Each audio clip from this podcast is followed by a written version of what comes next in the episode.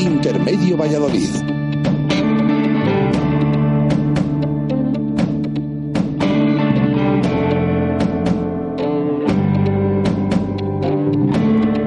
¿Qué tal? Buenas tardes. Pasan ya las siete y media de la tarde. Arrancamos estos jueves de intermedio en este jueves 8 de octubre de 2015. Como siempre, con el objetivo de llevarles la mejor previa, los números, eh, una previa diferente de lo habitual en un partido mm, para el Real Valladolid especial, el domingo a las 12. Lo va a ser por eh, varios motivos, porque se juega frente al Real Oviedo, que es un equipo al que se le tiene mucho cariño en Pucela, y también porque en la portería del Real Valladolid va a estar un canterano. Muchas veces debatimos sobre lo que es canterano o no. Julio Iricibar podría estar eh, sumada su foto a la definición de canterano en el diccionario de la Real Academia Española.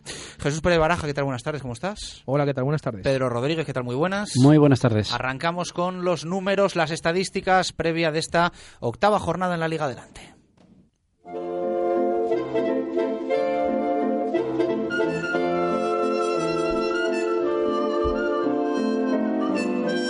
Dicho, jugamos el domingo a las 12, Pedro, y no sé si esto viene sumado a muchos números por el horario en sí, por la posibilidad casi del 99, 99,5% de que Julio esté en la portería, que va a ser algo que va a marcar un poquito este jueves de intermedio, ¿verdad? Bueno, sí, siempre hay, siempre hay cosas que hablar. Partido que el Real Valladolid lo recibe en una situación realmente mala. Eh, decimocuarto de segunda división. Eh, estamos hablando de la peor clasificación en una jornada en segunda división desde el año 2006, cuando aquí nos gana 1-3 el Sporting y éramos decimoquintos. Entonces eh, hay que intentar subir hacia arriba porque los registros que marcamos realmente son, son bastante malos. Decir que la última vez que se enfrentaron eh, Real Valladolid y Oviedo, en el año ya 2001, fíjate, han pasado Jesús 14 años. 14 años, nada más y nada menos. 14 años. Pero hay una cosa que a mí me llama poderosamente la atención. Si miras la alineación de aquel partido, ves los dos porteros. Uno, Albano Bizarri, el otro, Esteban. 14 años después, los dos porteros de aquel último Oviedo Real Valladolid siguen siendo titulares en sus equipos. No es que sigan en activo, es que siguen siendo titulares en sus equipos. Es muy curioso. Mientras que yo creo que todo el resto de jugadores de aquel partido creo que están creo retirados. No sé si queda alguno, pero ¿eh? los dos porteros siguen en activo de aquel último Oviedo Real Valladolid. 14 uno de ellos, uno de ellos en el mismo equipo. El mismo equipo, en el ¿eh? mismo equipo. También más vuelve, todavía. vuelve Esteban, efectivamente.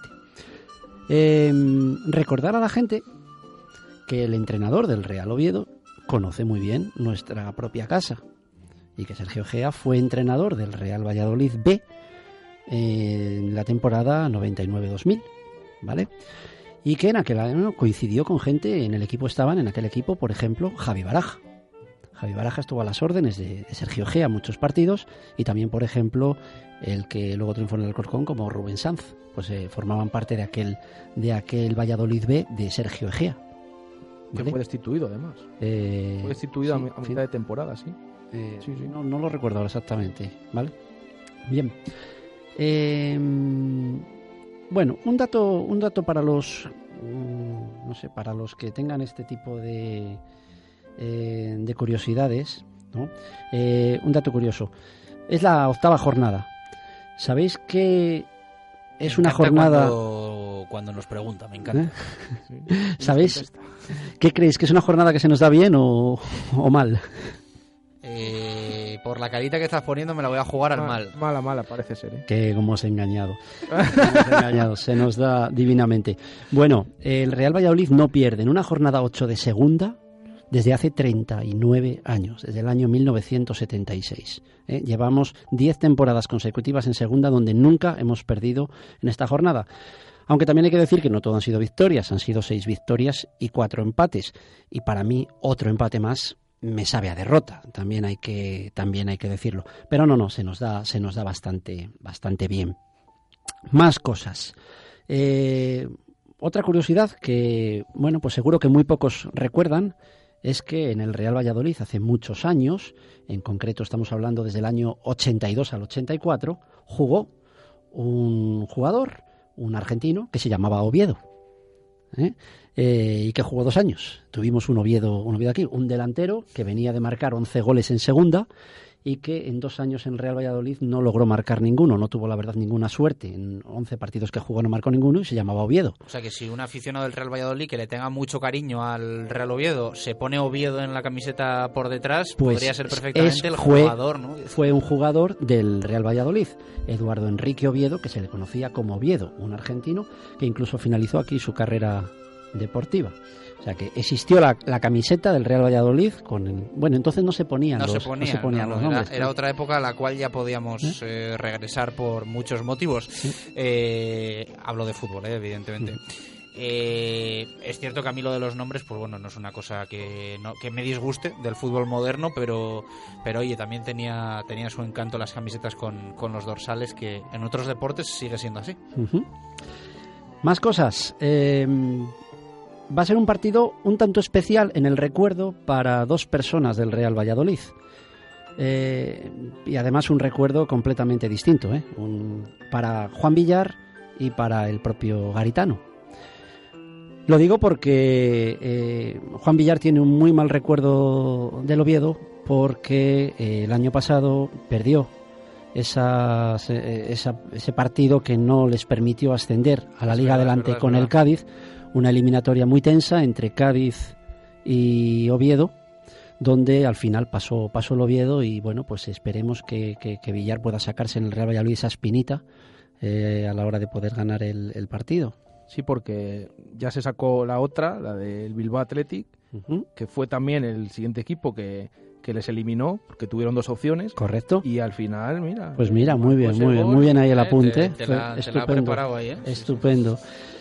En cambio, Garitano, pues en ese sentido tiene muy buen recuerdo porque estando en el Eibar se tuvo que jugar eh, la promoción, la semifinal eh, de la promoción para ascender a Segunda A contra el Oviedo en una eliminatoria Eibar-Oviedo y ganaron los dos partidos y logró pasar el Eibar, pasó a la final que luego ganó contra el Hospitalet y por eso eh, subió a, segunda y luego subió a primera. Entonces Garitano tiene ese, ese buen recuerdo, ¿vale? Eh, más cosas, venga, eh, recordar, eh, André Leao, cuatro amarillas. Si tengo mis datos bien, que se ande con, con cuidado, jugador Sí, apercibido, apercibido. Cuatro, cuatro amarillas. Hay varios con tres, pero el único que tiene cuatro es André Leao, sí, apercibido. Vale, otra cosa. eh, es curioso cómo el Oviedo está teniendo unos resultados completamente cíclicos. Fíjate, Jesús. En casa ha jugado cuatro partidos. El primer partido empata, el segundo gana, el tercero pierde. Y luego ha empezado el ciclo nuevo y el cuarto partido vuelve a empatar. Bueno, pues fuera de casa, el primero pierde, el segundo gana y el tercero empata. Con lo cual, si esto se cumple, ahora le toca perder. ¿eh? Esperemos, Entonces, esperemos, que se cumpla, vamos. es- curioso el cómo va el, el Oviedo en, en ese ciclo de, de resultados, ¿vale? Bueno, decir que el Oviedo, los goles que lleva a favor, que son 10, eh, está marcando más en la primera parte que en la segunda. Seis goles en la primera parte, eh, cuatro en la segunda. Eh, un asunto que es el, asunto de los minutos, que tanto estáis con el concurso que tenemos en, directo marca. Bueno, pues así como el Real Valladolid no ha repetido a un minuto de todos los goles que ha marcado, que tampoco son muchos, por cierto, eh, los 10 goles del Oviedo sí que repiten minutos. Ha marcado dos en el minuto 18, dos en el minuto 28 y dos en el 88. Es curioso cómo está repitiendo ese dato el, Real Oviedo. Y para terminar con los, con los datos de hoy, mm, quería apuntar una cosa que a mí me ha llamado mm, poderosísimamente la atención. ¿Eh? Esto ya no es tanto del partido contra el Oviedo, sino de eh, la situación actual de, la Liga y, del Real Valladolid. Eh, hemos sacado, he sacado las estadísticas de la LFP y fijaros, hemos mirado el número de pases de los equipos y llama la atención, el Valladolid es el cuarto equipo que más pases da. De hecho, de hecho, el primer jugador que más pases tiene de toda la liga es un jugador del Real Valladolid, que es Timor. Y el Oviedo está también entre los primeros, está el noveno. Y curiosamente, ¿sabéis quién está en los últimos? Los que van primeros en la clasificación. Eh, exactamente. Ya la ha pillado. ¿eh? El Osasuna va en esta clasificación de pases decimonoveno. El Numancia decimoséptimo y el Alcorcón decimosexto. Es curioso, ¿eh? O sea, se podría decir que el patapum para arriba triunfa en, en segunda división. Llámalo como quieras, pero ahí están los datos de la LFP que los equipos que menos pases dan son los que están más arriba en la clasificación. Y que el Real Valladolid, que curiosamente no esperábamos mucho pase este año, quizá, está intentando dar mucho pase, pero no está sirviendo para nada. Yo hay que apuntar el dato, pero es que es curioso como si en vez de pases miras disparos, la cosa, ¿verdad?, cambia completamente. Y los equipos que más disparos tienen, sí son los que van en la parte alta de la clasificación. De hecho, el Numancia es el segundo equipo que más dispara, el Osasuna es el quinto equipo que más dispara y el Real Valladolid está en el número 20 de esa clasificación, prácticamente casi el equipo que menos dispara. Entonces, Y subiendo algún puesto, ¿Eh? ¿eh? porque hasta hace poco éramos los últimos. de hecho, para ver un jugador del Real Valladolid en la clasificación individual de más disparos a puerta, nos tenemos que ir al puesto 46, que estaría Villar. Hay 46 jugadores que disparan más que cualquiera del Real Valladolid. Entonces, es un dato que me, me ha llamado la atención y, y os lo quería compartir con vosotros. Dar muchos pases no vale de nada, disparar mucho a puerta sí. Y entonces, en ese sentido, parece que lo estamos haciendo justamente al revés. ¿De acuerdo? ¿Nos Y queda algo ahí en el Excel o qué? sí, terminar eh, con el asunto de la puntería, ya para enlazar con el partido del Valladolid-Oviedo, decir que además de los disparos a puerta y de los pases y tal, luego está la puntería que tengas. ¿Cuántos disparos te hacen falta para meter un gol? Y en ese sentido, decir que el Real Valladolid eh, estaríamos diciendo que hace un gol cada ocho disparos y el Real Oviedo hace un gol cada seis disparos. En ese sentido, están mejor de puntería que nosotros eh, en este momento. Pues apuntado queda, Pedro. Eh, vamos a hacer una pausa, si te parece, y cogemos la máquina del tiempo, porque lleva ahí una semanita parada y habrá que Me habrá a- que ir desengrasándola, me ¿no? voy a poner el. El cinturón, el casco, la, está engrasada y la encendemos ahora mismo. Bueno, pues vamos preparando eh, la máquina del tiempo para subirnos a ella. Nada, en unos minutos hacemos una pausa rápida y continuamos aquí en los jueves de intermedio. En nada, la historia del Real Valladolid contada de otra manera.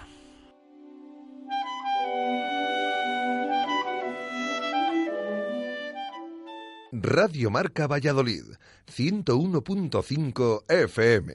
¿Necesita reparar o sustituir la luna delantera de su vehículo? Venga a Planet Wash en el parking del Centro Comercial Equinoccio. Repare o sustituya la luna delantera con nosotros y pintamos las lunas de su coche o le regalamos una cámara digital Fujifilm de 16 megapíxeles totalmente gratis. Planet Wash, especialista en reparación y sustitución de lunas. No lo piense más y venga a Planet Wash, cristalería y estética del automóvil en el parking del Centro Comercial Equinoccio. Zaratán.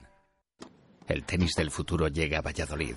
De viernes a domingo llegan las estrellas del mañana y disputará la tercera prueba del Mutua Madrid Open Sub-16. Ven al Club Raqueta Valladolid y disfruta de una gran experiencia, animando a los jóvenes talentos del tenis español. La entrada es gratuita. Te esperamos. Colaboran Marca y Radio Marca. La Asociación Española contra el Cáncer se pone en marcha. El domingo 25 de octubre, cuarta marcha Valladolid contra el cáncer. Inscríbete desde el 13 de octubre por solo 5 euros en la sede de la asociación, en la calle San Diego número 1 y en la sección de deportes de El Corte Inglés e Hipercor. Camiseta de regalo para los primeros 8.000 inscritos. El 25 de octubre, ponte en marcha contra el cáncer. Sea cerca o lejos, solo o acompañado, por poco tiempo o por un periodo largo, lo principal es salir, sonreír, disfrutar de cada viaje.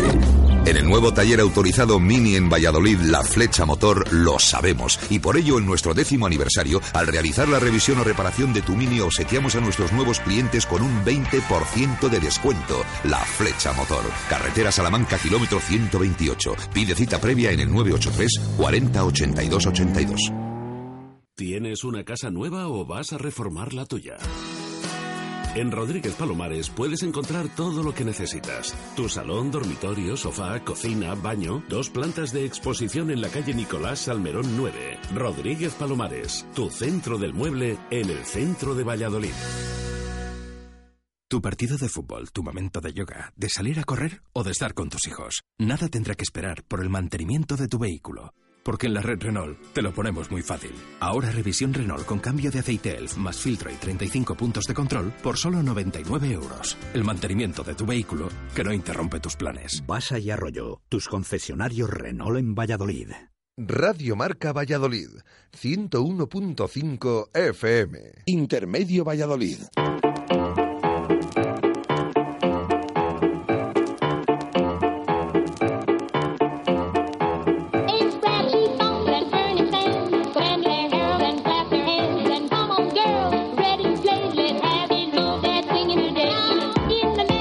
Continuamos en jueves de intermedio. Eh, nos vamos ahora a repasar la historia del Real Valladolid, pero antes me apetece que Pedro Rodríguez le dé a nuestros oyentes y a nosotros también alguna pista sobre el año al que vamos a viajar en la máquina del tiempo. Bueno, un año, fíjate, cosas que pasaron ese año. Bueno, se crearon los premios Goya en, en España. España vivía un, un momento socialmente muy, muy, muy, muy delicado bajo el azote terrorista, un atentado en Hipercor, que todos recordamos causó la vida de 21, 21 personas. Eh, apenas unos días después del partido del que vamos a hablar, en Estados Unidos se emitía por primera vez una extraña serie de animación que se llamaba Los Simpson. Y en España futbolísticamente había causado dolor el fallecimiento de un árbitro polémico, pero también respetado y querido como era eh, Guruceta. Bueno, pues eh, mm, un año que vamos a ir descubriendo también con una pista llegada desde Hollywood y es que en ese año se estrenaba esto, a ver quién lo adivina. Este tipo es muy bueno. No es un hombre, es una máquina. ¿Y qué va a hacer? ¿Reemplazarnos a todos? Murphy, eres tú. A por ellos, chico. Gracias. Tiene derecho a permanecer en silencio. Tiene derecho a un abogado. Cualquier cosa que diga podrá ser utilizada en su contra. ¡Vete ahora mismo, la mato! Ahora te toca a ti.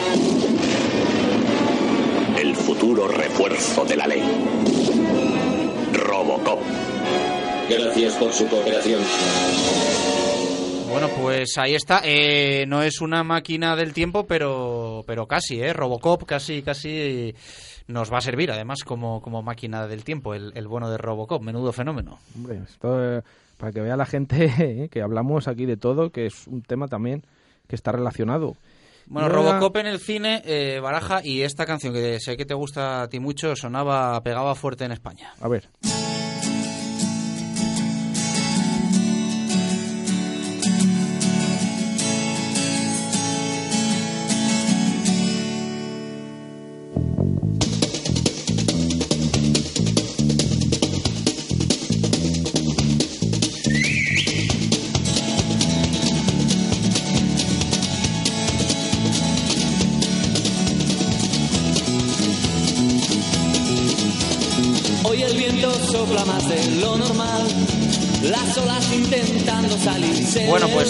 Ahí está, este 100 gaviotas de Duncan Du, temazo, ¿eh? Temazo, Temazo, que, temazo absoluto. Como va a decir Baraja, que le gusta decirlo ahora, sonaba en ese año y sigue sonando a día de hoy. Claro, es, es un tema que conocemos todos, no solo que suene ese año. A cualquier persona que le preguntes ahora que lo esté escuchando, seguro que la mayoría conoce el tema, temazo. Bueno, desvelamos el año, si te parece, Pedro. Eh, máquina del tiempo para viajar al año Mil- 1900 87. y nos vamos a ir A a, un- una ciudad y a una fecha concreta, ¿no? 12 de abril de 1987. ¿En dónde? Sevilla. Así suena Sevilla por esa época.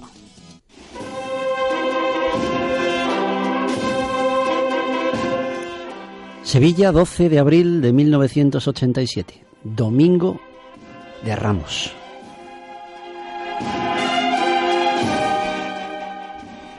Evidentemente, mm, un domingo de Ramos en Sevilla, hablar de fútbol es complicado. Y quizá fuera por eso por lo que la visita aquel día al Estadio Sánchez Pizjuán del Real Valladolid no despertaba la más mínima expectación. El partido se jugaba a las 12 de la mañana y mm, apenas un cuarto de entrada en una de las entradas más flojas de, de toda la temporada en aquel estadio normal. Aquel día, eh, además, en aquella jornada se jugaba un Real Madrid-Barcelona. Estamos hablando de recta final de la liga. Y eh, todas las, eh, evidentemente, noticias eh, iban a confluir en, en aquel derby. Y sin embargo, algo pasa. Algo ocurre para que de repente, esa mañana de Domingo de Ramos, el Real Valladolid se convierte en noticia en toda España, antes, durante y después del partido. Todo empezó apenas una hora antes de empezar el partido, cuando los eh, periodistas allí congregados piensan que ha habido un error en las tablillas de alineaciones y se confirma que no. La noticia había saltado. El Real Valladolid salía en su once inicial con sus dos porteros.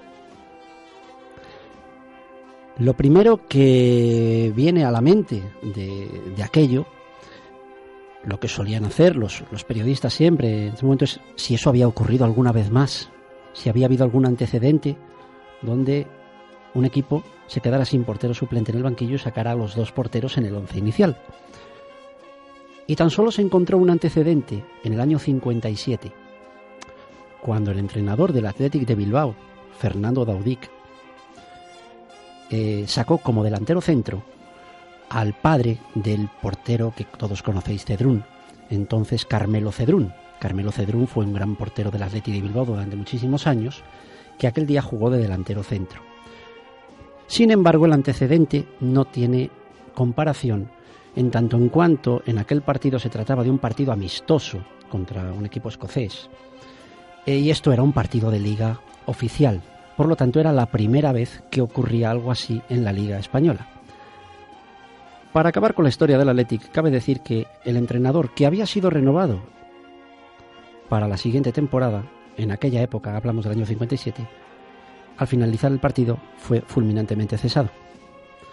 Mm, aquello no, no sentó nada bien a la directiva del Bilbao y el entrenador fue cesado por, aquel, por aquella ocurrencia eh, además era un partido amistoso donde se podían hacer muchos cambios, o sea, era el único antecedente que había, pero no había comparación. El protagonista se llama Oscar Birz. Era el portero suplente del Real Valladolid, el portero titular era Fenoy, y aquel día los dos salen en la alineación, en la alineación titular.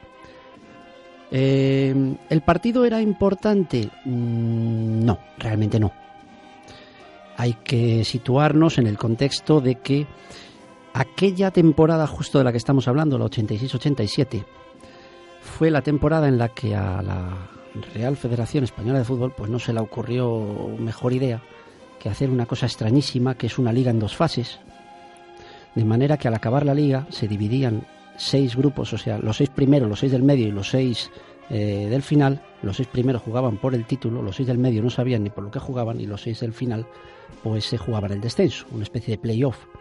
Aquel invento realmente no tuvo ningún éxito y no se volvió a repetir, pero este era el primer partido de los del grupo del medio que no tenían eh, ninguna trascendencia y que no fue más que pasar una serie de partidos con los campos vacíos y, y sin mayor, mayor importancia. Pero no dejaba de ser un partido de liga oficial en el que ocurrió esto.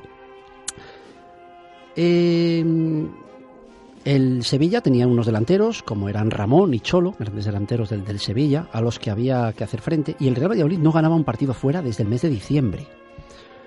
¿Y cómo fue el partido?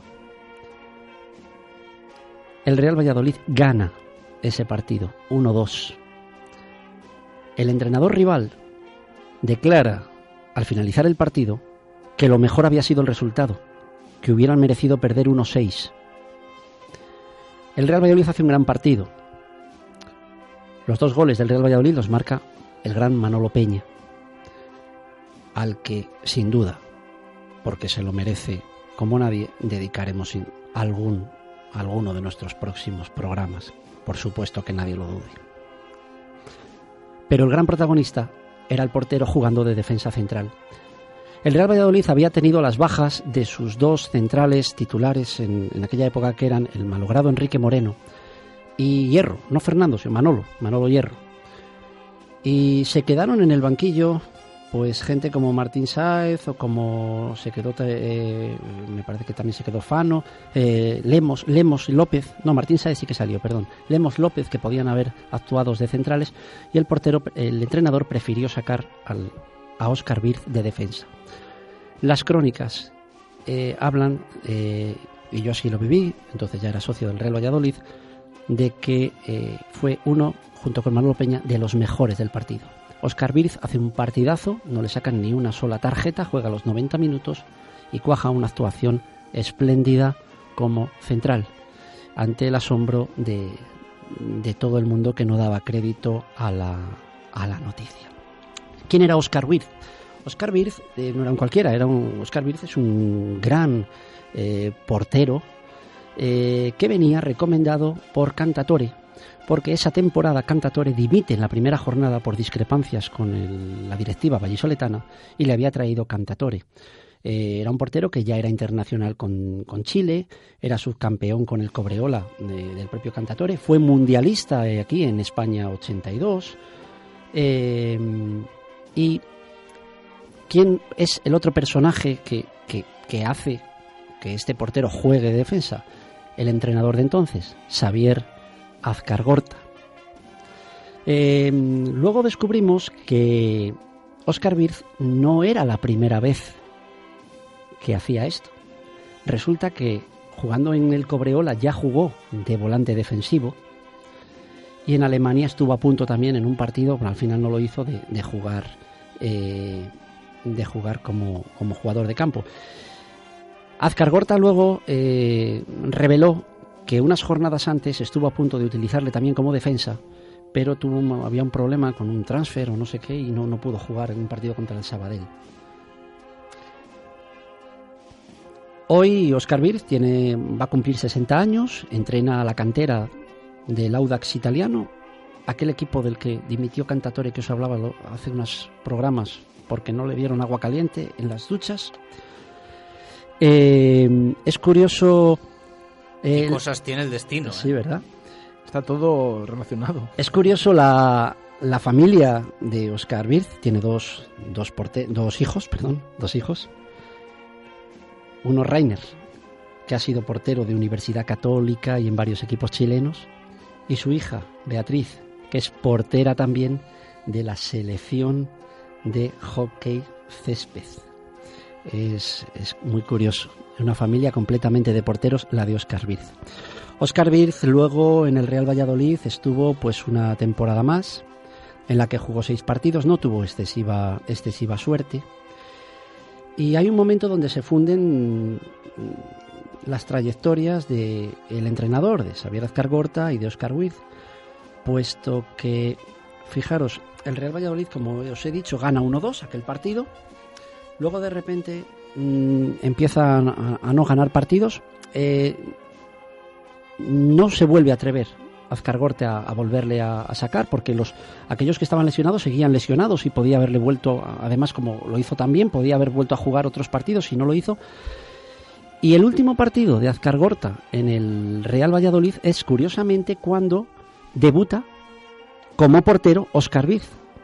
Al finalizar ese partido, Azcargorta dimite del Real Valladolid por unas discrepancias con la directiva de entonces que ya tenía fichado el regreso de Cantatore para el año siguiente. Y decir eh, que Azcar Gorta, que era un entrenador, que fue uno de los entrenadores más jóvenes en, entrenar en primera, en primera división, bueno, pues ha tenido una carrera muy curiosa. Es el entrenador español con más partidos en el, en el, extranjero, ha estado en un montón de países. Y es un entrenador que ha hecho historia en Bolivia porque es el único entrenador que ha logrado clasificar a, la selección de Bolivia para, un mundial. De hecho, ahora está entrenando en un equipo, en un equipo boliviano. Y que aquel partido, aquel 1-2 en el que Oscar Birz fue central, fue a su vez la última victoria del propio Xavier Azcargorta con el Real Valladolid. Fantástica historia. Eh, estamos ya muy cerca de las 8 de la tarde. Nos vamos a ir despidiendo.